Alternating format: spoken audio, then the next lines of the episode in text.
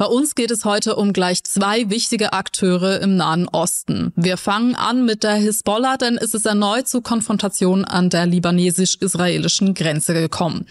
Die Sorge vor einer Ausbreitung des Krieges wächst und die Rede des Hisbollah-Anführers wird mit Spannung erwartet.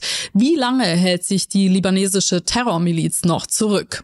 Und Russland unterhält seit Jahren gute Beziehungen zu Israel und zu Hamas, scheint aber gleichzeitig von dem Gewaltausbruch gerade zu profitieren.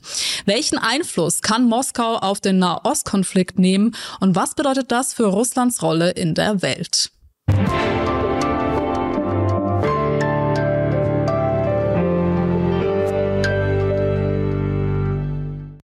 Hallo und herzlich willkommen zur 15. Folge von Was jetzt die Woche. Mein Name ist Dilan Grobengießer und wir zeichnen wie immer live auf, damit Sie bei unserem Thema der Woche mitreden können. Das können Sie, indem Sie jetzt unters Video kommentieren und einige Ihrer Wortmeldungen werde ich dann im zweiten Sendungsteil mit ins Gespräch aufnehmen. On Demand sind wir übrigens auch ein Podcast. Abonnieren Sie uns doch gerne auf Spotify und Apple Podcasts. Das hilft uns sehr. Wir haben heute wieder zwei Gäste und wir fangen an mit Stella Mender aus Beirut, eine Schalte. Das Gespräch haben wir kurz vor der Sendung aufgezeichnet, weil ihre Internetverbindung instabil war. Stella, schön, dass du bei uns bist. Hi. Hallo, schön, dass ich da sein darf. Ja, du bist äh, freie Korrespondentin und berichtest für uns aus dem Libanon und aus anderen Ländern in der Region. Wir sehen jetzt hinter dir auch Beirut und wie allmählich die Sonne untergeht. Sag mal, äh, wie sind deine Tage gerade da in Beirut, deine Arbeitstage auch? Ja, also seit Ausbruch des Krieges äh, sind sie sehr, sehr voll. Das liegt zum einen natürlich daran, dass ich viel arbeite, aber zum anderen auch, weil der Krieg hier tatsächlich meinen ganzen Alltag betrifft. Einerseits, weil ich mich einfach selber vorbereite auf das Worst Case äh, und immer wieder meine eigene Sicherheitslage evaluiere, aber dann natürlich auch, weil einfach der Krieg in allen Gesprächen Thema Nummer eins ist und sich auch alle fragen, ob der Libanon demnächst auch noch in den Krieg hineingezogen wird. Du bist ja schon seit einigen Jahren jetzt auch in Beirut. Kannst du kurz noch sagen, was dir die Stadt bedeutet und wie sich vielleicht dein Blick auch auf diesen Ort verändert hat mit der Zeit, die du da verbracht hast? Ja, ich äh, glaube, ich kann schon sagen, dass äh, der Libanon natürlich auch ein bisschen wie meine zweite Heimat mittlerweile geworden ist und ähm, ich sehr, sehr viel gelernt habe, sehr viel hier aufsauge und ähm, ja auch schon sehr viele Krisen hier in diesem Land mitgemacht habe, durch äh, die der Libanon ja die letzten Jahre gegangen ist. Und deswegen sind irgendwie diese Tage gerade auch für mich sehr extrem, weil ja so ein potenzieller Krieg irgendwie nochmal eine ganz andere Bedrohung jetzt ist. Natürlich, ja. Und seit zwei Wochen ist es ja auch so, dass sich die Hisbollah und äh, die israelische Armee an der Grenze beschießen. Bisher ist die Ausbreitung des Kriegs auf den Libanon aber ausgeblieben. Kannst du uns einordnen, warum und ob das ein positives Zeichen ist? Das liegt vor allem daran, dass einfach keiner ein ernsthaftes Interesse an einem Krieg hat oder einer Ausbreitung des Krieges.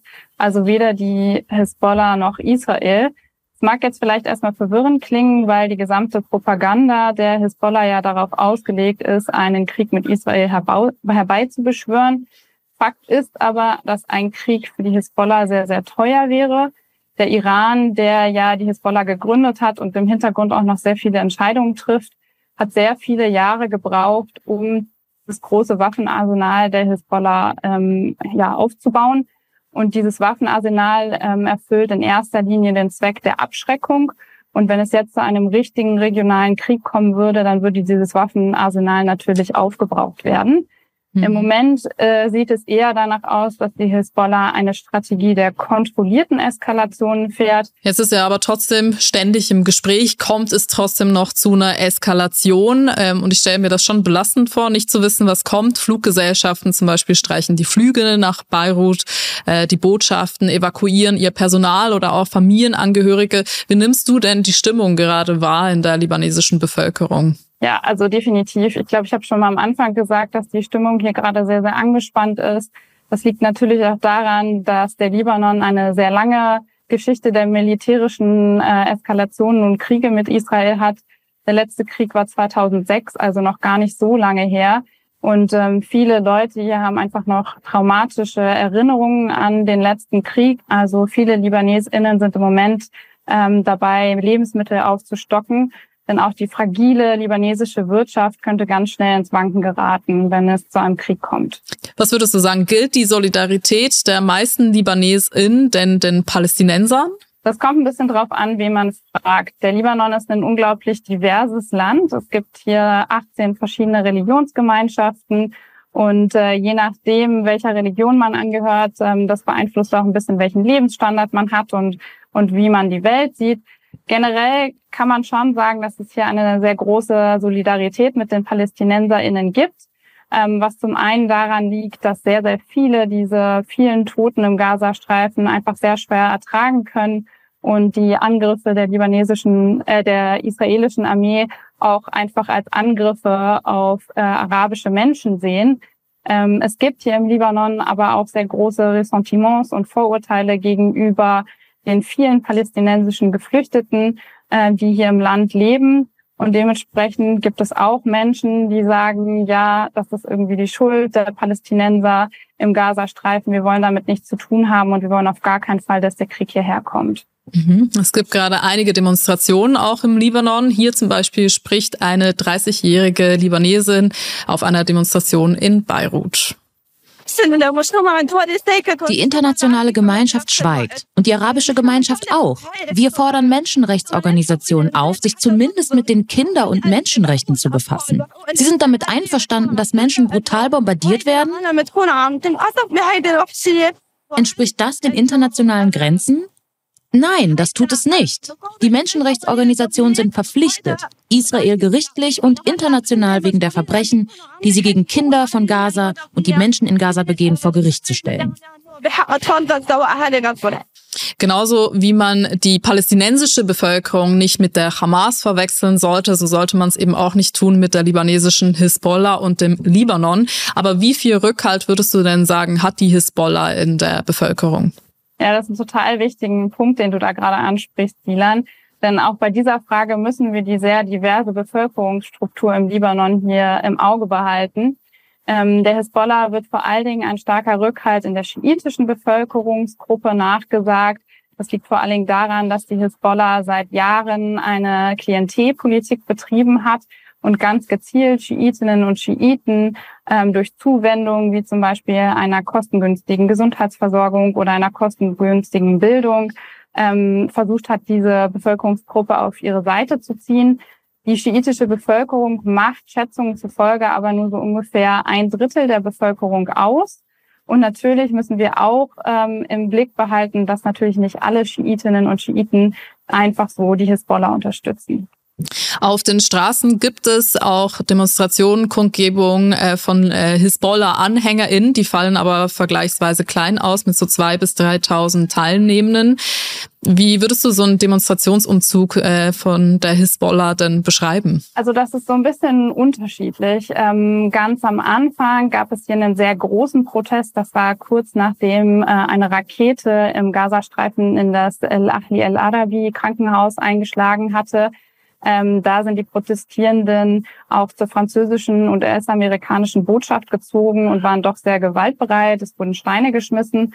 Generell ist es aber schon so, dass die Mehrzahl der Proteste friedlich abläuft, dass viele einfach Flaggen und Fahnen von der Hisbollah äh, schwenken oder auch palästinensische Flaggen schwenken. Gucken wir mal ganz kurz zurück, denn 2006, da kam es schon mal zum Krieg zwischen dem Libanon und Israel, nachdem die Hisbollah zwei israelische Geiseln genommen hatte. Der Krieg endete mit einem vereinbarten Waffenstillstand. Israel hatte damals den Süden des Libanons zerstört und auch jetzt ist der wirtschaftliche Schaden groß. Es ist, glaube ich, sogar die größte Wirtschaftskrise äh, Libanons Geschichte und für das Land kann es eben nicht von Interesse sein, einen Krieg zu führen, aber das letzte Wort hat dann die Hisbollah. Sie werden bezeichnet als der weltweit am schwersten bewaffnete nichtstaatliche Akteur. Das heißt, wenn es jetzt zur Konfrontation kommt, zum Gespräch zwischen der libanesischen Regierung und der Hisbollah, dann setzt sich wahrscheinlich die Hisbollah durch, oder? Ja, ähm, auf jeden Fall auch aus dem Grund, dass es die Regierung einfach de facto nicht gibt. Der Libanon hat seit jetzt knapp einem Jahr keine Regierung, denn neben dieser wirtschaftlichen Krise, die du angesprochen hast, gibt es im Land auch eine politische Krise. Die vielen äh, verschiedenen religiösen Parteien haben sich mittlerweile so stark blockiert, dass sie es nicht mehr schaffen, ähm, Entscheidungen zu treffen. Zum Beispiel haben sie es auch nicht geschafft, einen Präsidenten zu wählen. Und ähm, ja, de facto muss man sich den Libanon einfach als Failed State vorstellen. Und dieser Staat schafft es jetzt schon nicht, seine Aufgaben gegenüber den Bürgerinnen und Bürgerinnen und Bürgern äh, zu erfüllen. Und das dürfte auch bei einem Kriegseintritt nicht anders sein. Hinzu kommt auch, dass die libanesische Armee komplett heruntergewirtschaftet ist. Ähm, die Armee bietet zum Beispiel Helikopterflüge für Touristen an, um irgendwie an Geld zu kommen. Und ähm, diese Armee dürfte wirklich überhaupt nicht in der Lage sein, äh, der Hisbollah irgendwas großartig entgegenzusetzen. Aber ähm, ich habe gelesen, dass im Frühjahr 2022 die Hisbollah bei Wahlen verloren hatte. Ist das richtig? Äh, genau, letztes Jahr gab es die Parlament, äh, Parlamentswahlen und ähm, da ja, hat die Hisbollah sehr stark einbüßen müssen, ähm, was ein bisschen zurückgeht auch ähm, zur Revolution 2019, die vorher stattgefunden hatte, also die Revolutionsbewegung. Da sind ganz, ganz viele Libanesen aus allen möglichen Bevölkerungsgruppen und auch aus allen möglichen Religionsgruppen auf die Straße gegangen und haben gegen das korrupte System demonstriert und äh, im Zuge dessen auch gegen die Hisbollah und auch gegen den Einfluss des Irans von außen. Ähm, denn vielen in der Bevölkerung ist irgendwie klar geworden, dass die Hisbollah eben nicht ähm, eine Widerstandsgruppe ist, wie sie sich sehr lange als Narrativ selbst geframed hat, sondern dass die Hisbollah auch Teil des politischen korrupten Systems ist ähm, und ähm, ja in erster Linie die Interessen des Irans äh, hier verkörpert. Der Scheich Hassan Nasrallah, das ist der oberste Führer der Hisbollah. Er wird morgen, also Freitag, das erste Mal sprechen seit dem Angriff der Hamas. Was erwartest du denn von seiner Rede? Ja, das ist äh, natürlich die Frage aller Fragen. Wir sind hier sehr gespannt alle. Klar war bislang, dass es keinen Kriegseintritt der Hisbollah geben wird, ohne dass äh, Nasrallah ihn verkünden wird. Ähm, dass er morgen nun aber das erste Mal spricht, bedeutet im Umkehrschluss nicht, äh, dass er automatisch einen Kriegseintritt verkünden wird. Ähm, ich persönlich halte es für wahrscheinlicher, dass Nasrallah den bisherigen Kampf der Hezbollah-Miliz äh, lobt und weiter gegen Israel hetzen wird und weiter Israel bedrohen wird. Fest steht aber, wir wissen es nicht, was äh, Nasrallah morgen verkünden wird. Und dementsprechend groß ist auch gerade hier die Nervosität in der Bevölkerung. Das kann ich mir vorstellen. Sollte es dann trotzdem zu dieser Konfrontation kommen, was würde das für die libanesische Bevölkerung bedeuten, auch nahe der Grenze? Ja, also für die Bevölkerung sollte das auf jeden Fall in erster Linie bedeuten, dass sie ähm, ja weg müssen und äh, in Gebiete umziehen werden, die nicht so nah an der Grenze sind. Das ist auch etwas, was jetzt schon stattfindet. Also viele Libanesinnen im Grenzgebiet haben ihre Häuser schon ähm, verlassen, weil dort ja schon seit Wochen auch Beschuss stattfindet. Ähm, ja, ähm, und ansonsten kommt es ein bisschen darauf an, inwieweit äh, sich der Krieg dann innerhalb des Landes ausweitet, wie viele ähm, Teile des Landes betroffen sein werden, ob zum Beispiel auch Beirut betroffen sein wird. Ähm, was wir aber natürlich auch mit hoher Wahrscheinlichkeit sagen können, dass eine Kriegsbeteiligung der Hisbollah ähm, auch dazu führen würde, dass die Unterstützung in der Bevölkerung für die Hisbollah weiter sinken dürfte. Denn der Krieg ist wirklich das allerletzte, was die Menschen hier gerade gebrauchen können und auch das allerletzte, was ähm, das Land, was ja wirklich in einer sehr schweren Wirtschaftskrise steckt, gebrauchen könnte. Und ähm, ja, in einem solchen Fall würde sich halt ein weiteres Mal zeigen, dass die Hisbollah eben nicht die Interessen der LibanesInnen vertritt, sondern in erster Linie als äh, eine Miliz im Sinne und in der Linie von Teherans ähm, agiert. Ja, hoffen wir mal, dass es nicht so weit kommt. Du wirst eine Analyse morgen schreiben über die Rede des äh, Hisbollah-Anführers. Wir werden die dann verlinken, damit Sie dann auch wissen, was genau passiert ist. Stella, vielen Dank. Pass auf jeden Fall auf dich auf. Ähm, ja, ich hoffe, was macht es mit dir, wenn der Kriegsausbruch kommt? Bleibst du? Das kommt sehr darauf an, wie, wie das hier weitergeht und in welcher Art und Weise das passiert und ja, welche Möglichkeiten es dann auch noch gibt. Denn 2006 äh, wurde als erstes der Flughafen bombardiert und das ist die einzige Möglichkeit, das Land zu verlassen. Ja, dann kommst du mal besser wieder zurück. Vielen Dank, Stella, und noch einen schönen Abend wünsche ich dir. Danke euch auch. Liebe Danke. Zurück. Ciao. Ja, wegen der schlechten Internetverbindung mussten wir zweimal neu ansetzen, deswegen gab es da auch ein, zwei kleine Bildfehler, aber wir sind jetzt wieder live und kommen zum zweiten Teil der Sendung. Jetzt geht es um Russland. Russland hat zahlreiche Allianzen im Nahen Osten und sieht sich selbst deswegen gerade in der Vermittlerrolle. Vor einigen Tagen ist es aber zu mehreren antisemitischen Übergriffen gekommen im muslimisch geprägten Teil Russlands im Nordkaukasus. Was es damit auf sich hat, besprechen wir gleich. Hier gibt's aber vorher noch eine kleine Orientierung Orientierungshilfe zum ambivalenten Verhältnis zwischen Israel und Russland.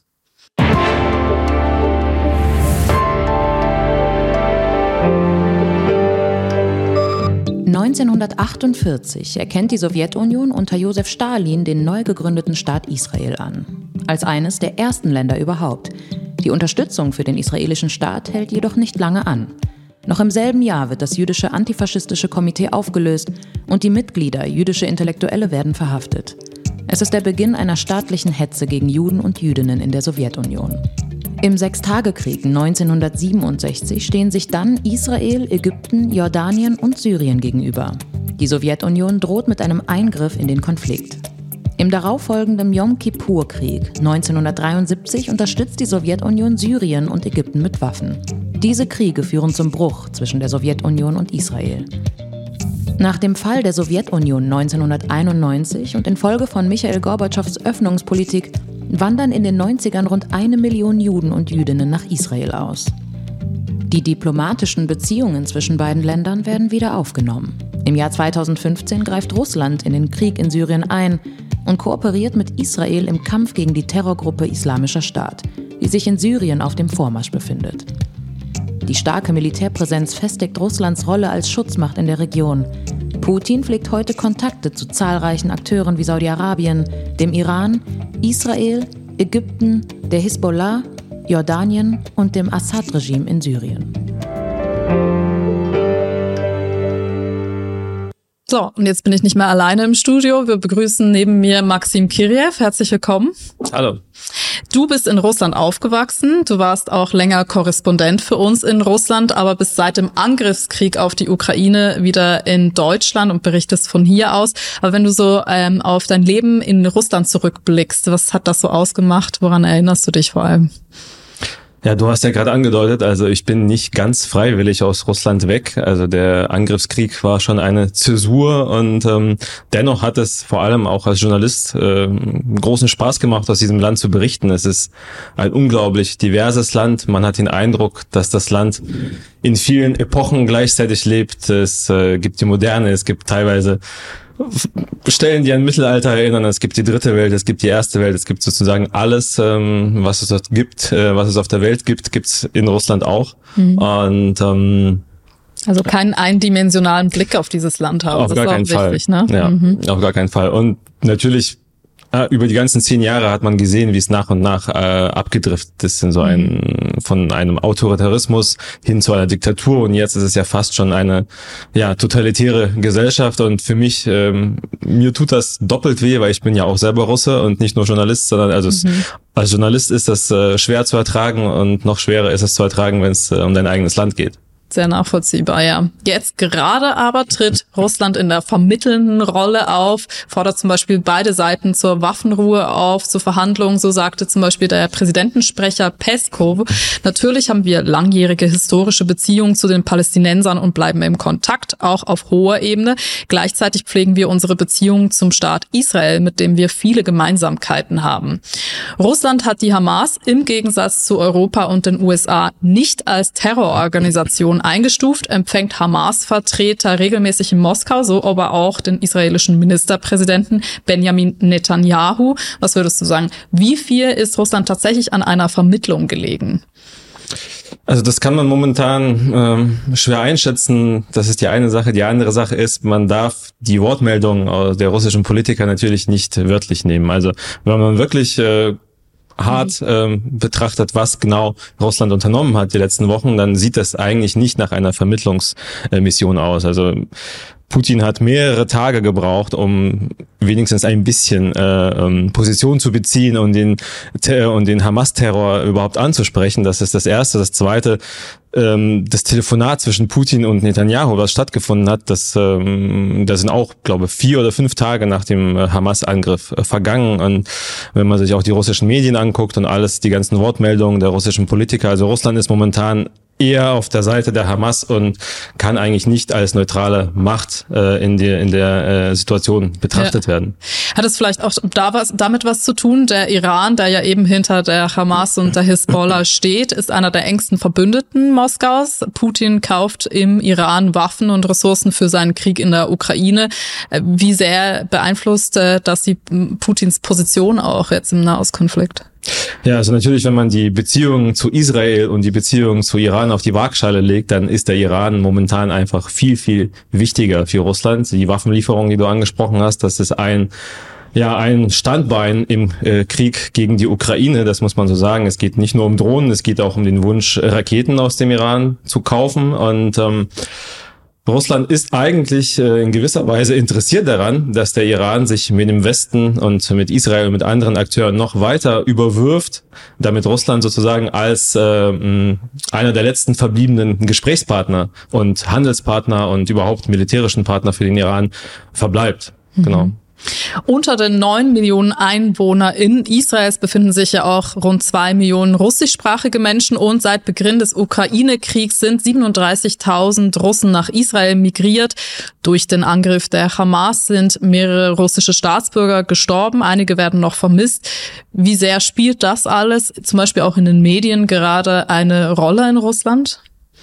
Ja, das ist besonders auffällig, dass vor allem auch das Schicksal der, der russischen Opfer oder auch der Geiseln eigentlich überhaupt keine Rolle spielt. Also Russland hätte ja ähm, direkten Draht zu Hamas. Ähm, es gab offenbar auch im Hintergrund Verhandlungen, aber es, äh, es ist überhaupt nicht vergleichbar mit dem, wie das zum Beispiel das Schicksal der deutschen Geiseln in Deutschland diskutiert wird oder andere Geiseln anderer Nationalitäten. Also Russland hält sich da sehr, sehr bedeckt. Was Russland macht oder was russische Staatsmedien gerade machen, ist, ähm, sich äh, schadenfreudig zu zeigen über die Leute, die damals nach dem Kriegausbruch nach Israel gegangen sind. Und äh, in den russischen Medien ist das äh, gang und gäbe, dass man sagt, okay, jetzt habt ihr das, habt ihr jetzt davon, jetzt seid ihr in Israel, dort herrscht Krieg, ihr seid von uns geflohen, ihr habt uns verraten und jetzt seid ihr selber in so einer Situation. Und äh, jetzt müsstet ihr euch eigentlich, weil ihr ja gegen den Krieg wart, müsstet ihr euch eigentlich auch gegen den äh, Krieg, äh, also in Russland mhm. wird das so bezeichnet, der Krieg Israels gegen äh, die Hamas oder gegen den Gazastreifen. Ja, wird umgedreht. Ja, ne? Genau, also eigentlich gegen den Gazastreifen. Es ist nicht der Krieg äh, gegen die Hamas in den russischen Medien,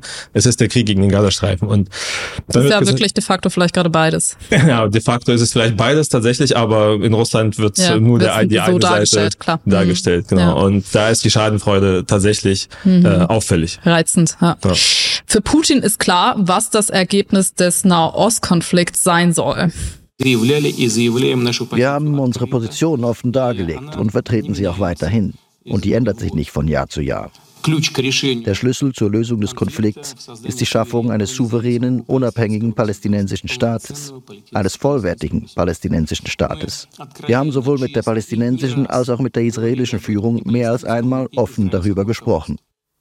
Ich habe es vorher schon angesprochen. Es ist im äh, Nordkaukasus zu mehreren antisemitischen Übergriffen gekommen. Zum Beispiel in Dagestan drang eine Menschenmenge am Sonntagabend in den Flughafen ein, weil dort eine Maschine aus Tel Aviv gelandet war, in der angeblich Geflüchtete aus Israel saßen. Mehrere Menschen, ich glaube rund 20, wurden verletzt. Der Republikchef von Dagestan, Sergei Melikov, äh, hat dazu aufgerufen, sich nicht von Extremisten anstacheln zu lassen.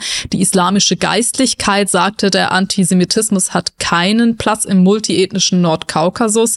Putin hat eine Sondersitzung einberufen und ich glaube sogar einen Schießbefehl gegen Demonstrierende erteilt.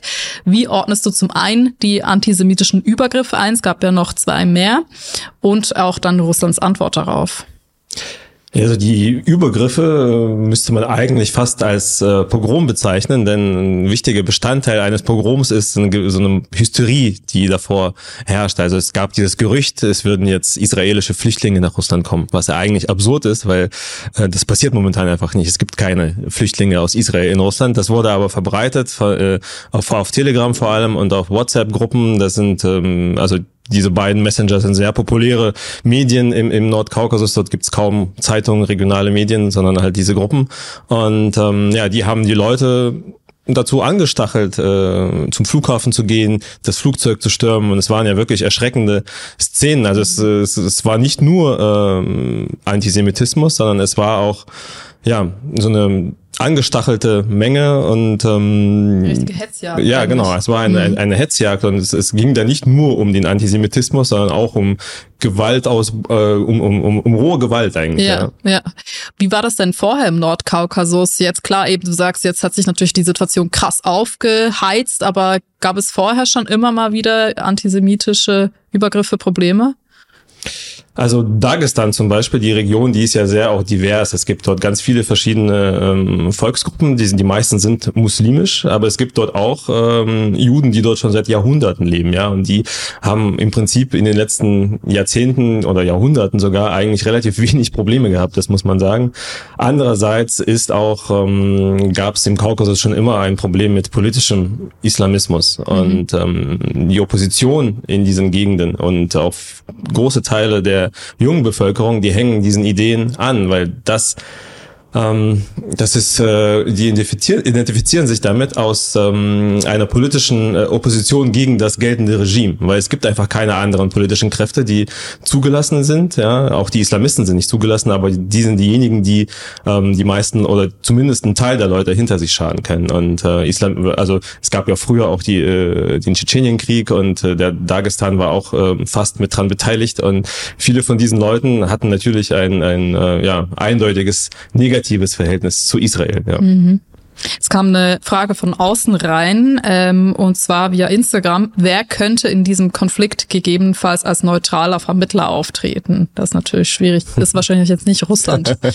Ja, Russland, wie ich schon gesagt habe, taugt äh, kaum äh, zu dieser Rolle. Also zumindest nicht in der jetzigen äh, Situation. Irgendwie vor 15 Jahren hätte man vielleicht noch anders äh, drüber gesprochen, aber momentan hat Russland einfach andere Interessen, die, äh, sage ich mal, jedes jeden Profit, den Russland aus dieser Vermittlerrolle äh, ziehen könnte, natürlich bei weitem übersteigen. Ja, ja Katar ist, glaube ich, gerade äh, involviert, wenn es zumindest um die Vermittlung geht, auch äh, die Geiseln freizulassen. Genau.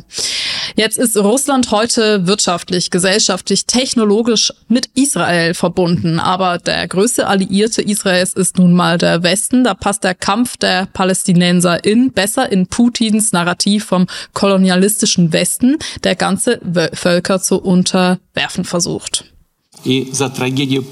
Hinter der Tragödie der Palästinenser und hinter dem Massaker im Nahen Osten, hinter dem Konflikt in der Ukraine hinter vielen anderen Konflikten auf der Welt, in Afghanistan, im Irak, in Syrien, stehen die herrschenden Eliten der Vereinigten Staaten und deren Satellit. Das ist bereits jedem klar. Wie kann er dieses Narrativ gerade konkret nutzen? Ich könnte mir vorstellen, dass es eh schon viel Antipathie in Russland gegenüber dem Westen gibt. Braucht er das gerade überhaupt oder hat er jetzt vielleicht auch international damit gerade besonders Erfolg?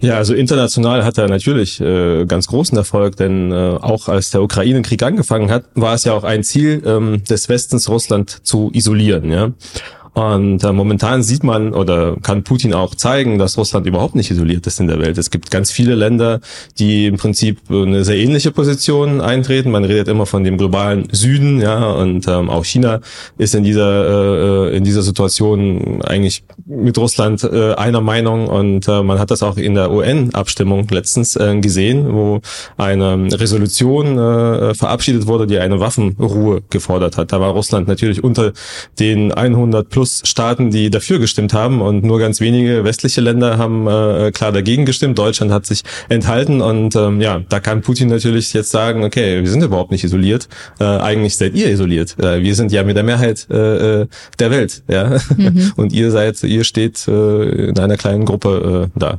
Das ist genau das, was er jetzt gerade gezeigt hat. Ja, und was irgendwie gerade besonders spannend ist, finde ich, ist, dass äh, Putins Kritik am Westen gerade auch einen Nerv trifft, im Westen selbst. Im folgenden Ausschnitt des Nachrichtensenders NBC sehen wir, wie der US-Außenminister Anthony Blinken bei einer Anhörung im Senat von äh, Protestierenden gestört worden ist. Dabei ging es auch um Unterstützungsgelder für Israel und das ist passiert. Stop supporting the genocide and ethnic cleansing of the people children of Gaza! Come on, I'm an Army colonel, I'm a former diplomat, I resigned on that war in Iraq that you talked about. That was a terrible thing, and what we're doing right now in supporting Israel's genocide of Gaza is a terrible thing too. Man sieht, dass da eben sich ganz viele jetzt auch aussprechen für einen sofortigen Waffenstillstand. Ähm, genau, es gibt gerade viel Kritik und auch Uneinigkeit im Westen, in den USA, in Europa, aber eben auch in Deutschland darüber, was die richtige Perspektive auf den Nahostkonflikt ist. Und ich frage mich, kann Putin diesen Nahostkonflikt und dieses Narrativ mit dem Westen gerade besonders gut instrumentalisieren, weil eben viele denken, das hat auch gerade einen wahren Kern. Ja, das ist ja äh, bei vielen anderen äh, ähm, äh, Propagandageschichten ja ähnlich. Also Propaganda funktioniert ja so, dass man eine vielleicht einen wahren Kern nimmt, ja, und ihn äh, benutzt, um andere Ziele zu erreichen. Natürlich kann Putin jetzt sich hinsetzen und sagen, wir waren schon immer für eine Zwei-Staaten-Lösung, wir sind eigentlich für Frieden, wir sind äh, ja die, wir drücken unser Bedauern den Opfern aus, den Israelis und den Palästinensern, aber man muss ja sehen, dass Russland selber nicht gerade zimperlich natürlich im Ukraine-Krieg agiert, ja. Mhm. Und ähm, ein wichtiger Aspekt äh, der ganzen Sache ist vielleicht, dass Russland auch äh, in dieser Situation davon profitiert, dass Leute jetzt sehen, okay, wir sehen, Russland führt einen Krieg in der Ukraine, es gibt viele zivile Opfer, aber auch Israel bombardiert Gaza und vielleicht würden dann die Leute auf die Idee kommen, ja, die Unterschiede sind ja gar nicht so groß. Und das ist genau das das ist genau der Punkt, den die russische Propaganda eigentlich schon seit Jahren äh, versucht mhm. unter die Leute zu bringen, dass es eigentlich überall auf der Welt gleich schlecht ist und nur äh, Russland wird dafür kritisiert, weil die ganze Welt gegen Russland ist. Ja, mhm. und äh, in diesem Konflikt ähm, ähm, wird diese Propagandalinie ganz, ganz deutlich aus meiner Sicht. Eben so, so sehr sich der Kreml jetzt gerade als Vermittler inszeniert. Ähm, so könnte man auch sagen, war der Angriff der Hamas am 7. Oktober wahrscheinlich das beste Geburtstagsgeschenk für Putin, so ein EU-Diplomat zum Fachmagazin Politico in Brüssel. Denn an diesem Tag feierte Putin seinen 71. Geburtstag. Ähm, warum? Du hast es schon ein bisschen angetönt, aber vielleicht kannst du das nochmal ausführen. Warum kommt ihm das jetzt gerade so gelegen? Ist das, ich glaube, gerade ja jetzt auch eine Phase, wo die Ukraine, während sie so ein bisschen von der Bildfläche verschwunden ist, gerade so angegriffen wird von Russland wie schon lange nicht mehr, oder?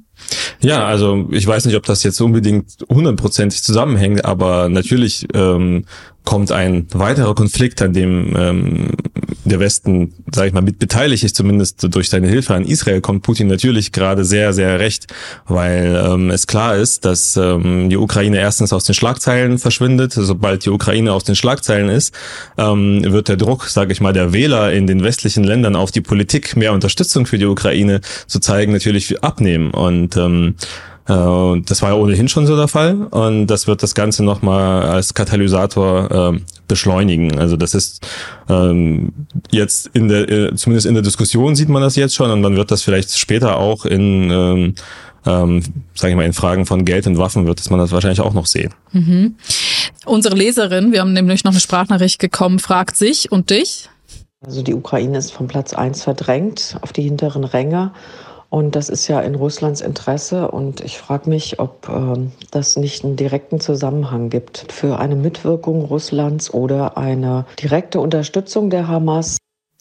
Gibt es dafür irgendwelche Anhaltspunkte, eine direkte Unterstützung sogar der Hamas?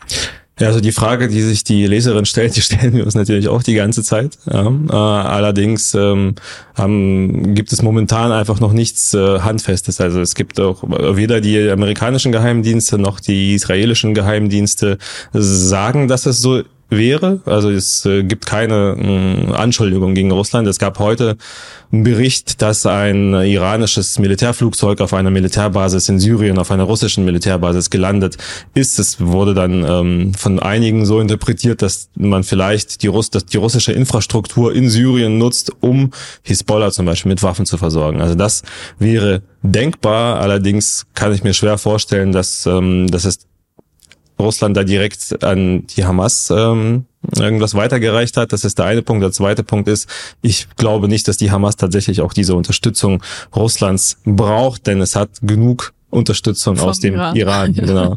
ja. Äh, wir haben noch eine Frage reingekriegt via Instagram. Äh, wie wird denn der Konflikt im Nahen Osten in der russischen Bevölkerung angenommen? Das hast du ja schon ein bisschen geschildert. Die kriegen das vielleicht gar nicht so mit, wie wir es mitkriegen. Aber wie wirkt da eine allfällige Zensur? Also in, in, wie gesagt, die Medien sind, also die staatlichen Medien sind natürlich ganz stark auf der auf der pro-palästinensischen Seite. Ja, in der Bevölkerung habe ich eher das Gefühl, dass die meisten Leute äh, den Konflikt äh, nicht wirklich verstehen. Sie betrachten den als zerfahren, als ähm, in, in der Sackgasse angekommen und eigentlich sind die Sympathien eher so geteilt. Also ich glaube, die meisten, so meine Schätzung wären die so, so 80 Prozent würden sagen, beide sind irgendwie mit dran schuld und äh, der Konflikt lässt sich nicht lösen und ähm, es gibt ähm, einen gewissen Teil, also es gibt ja auch in Russland viele jüdische Menschen, die sind natürlich sehr stark pro Israel und ähm, dann gibt's dann halt den muslimischen Teil, der ist natürlich pro Palästina, aber der große Rest ist eigentlich mehr oder weniger indifferent, was vielleicht, denke ich, auffällig ist, dass halt, wie gesagt, diese Schadenfreude über einen weiteren Konflikt, wo der Westen mit dran beteiligt ist, die ist natürlich äh, spürbar. Aber so eine Polarisierung wie hier gerade, würdest du nicht sagen, findet statt in, in Russland? Ja, es kommt ja drauf an, wo man ja. hinschaut. Also es ist nicht haben, so, dass die clashen, so genau, auf der Straße zum Beispiel. Nee, das nicht. Also ja, das, okay. das äh, hat man befürchtet. Es gibt ja auch zum Beispiel in Moskau eine große muslimische Diaspora und einerseits und andererseits auch eine große muslimische einheimische Bevölkerung. Mhm. Und man hat schon befürchtet, dass es da vielleicht, äh, es gibt ja auch eine Synagoge, mehrere Synagogen, dass es da es gibt, aber das ist zum Glück bisher ausgeblieben. Aber wie gesagt, in Dagestan haben wir gesehen, wie schnell man ähm, Leute verleiten kann äh, zu äh, solchen Taten und wie, wie schnell man so einen antisemitischen Boden äh, ähm, äh, anzünden kann ja? und, mhm. und Leute irgendwie auch äh, zu, dazu aufrufen kann, ein Flugzeug zu stürmen, was so aus Tel Aviv gelandet ist, auch wenn da nur Russen drin sind. Mhm.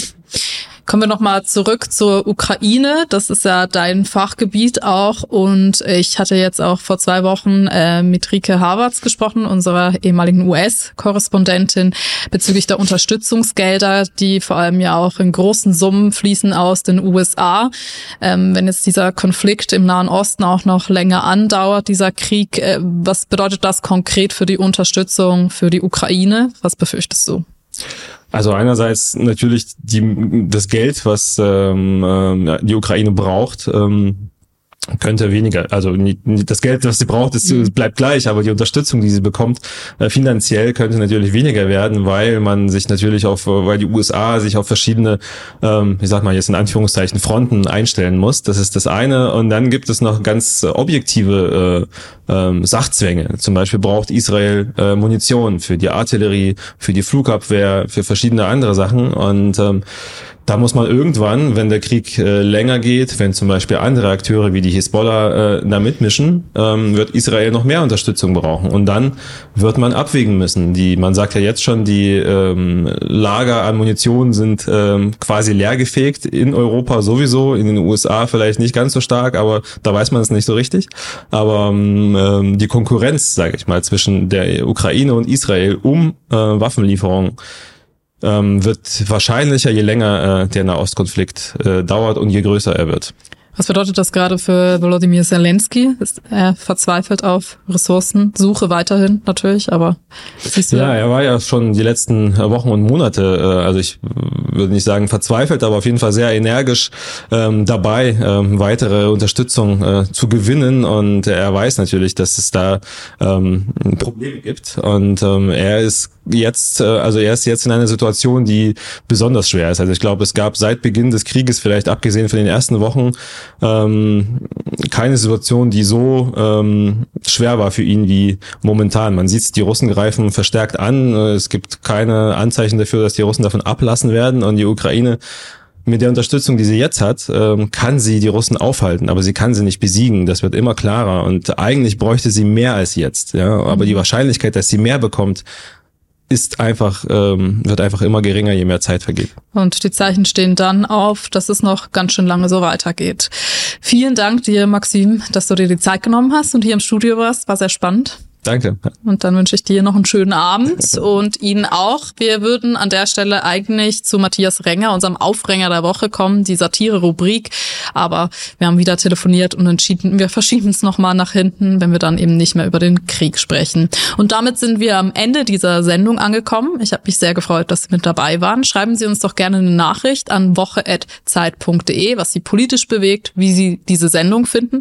Sie können, wenn Sie diese Sendung gut finden, uns auch positiv bewerten auf den Spotify und Apple Podcast Apps oder uns zum Beispiel abonnieren, auch auf YouTube. Das hilft uns sehr. Und dann bleibt mir nur, Ihnen noch einen schönen Abend zu wünschen und zu hoffen, dass Sie auch nächste Woche wieder mit dabei sind. Tschüss.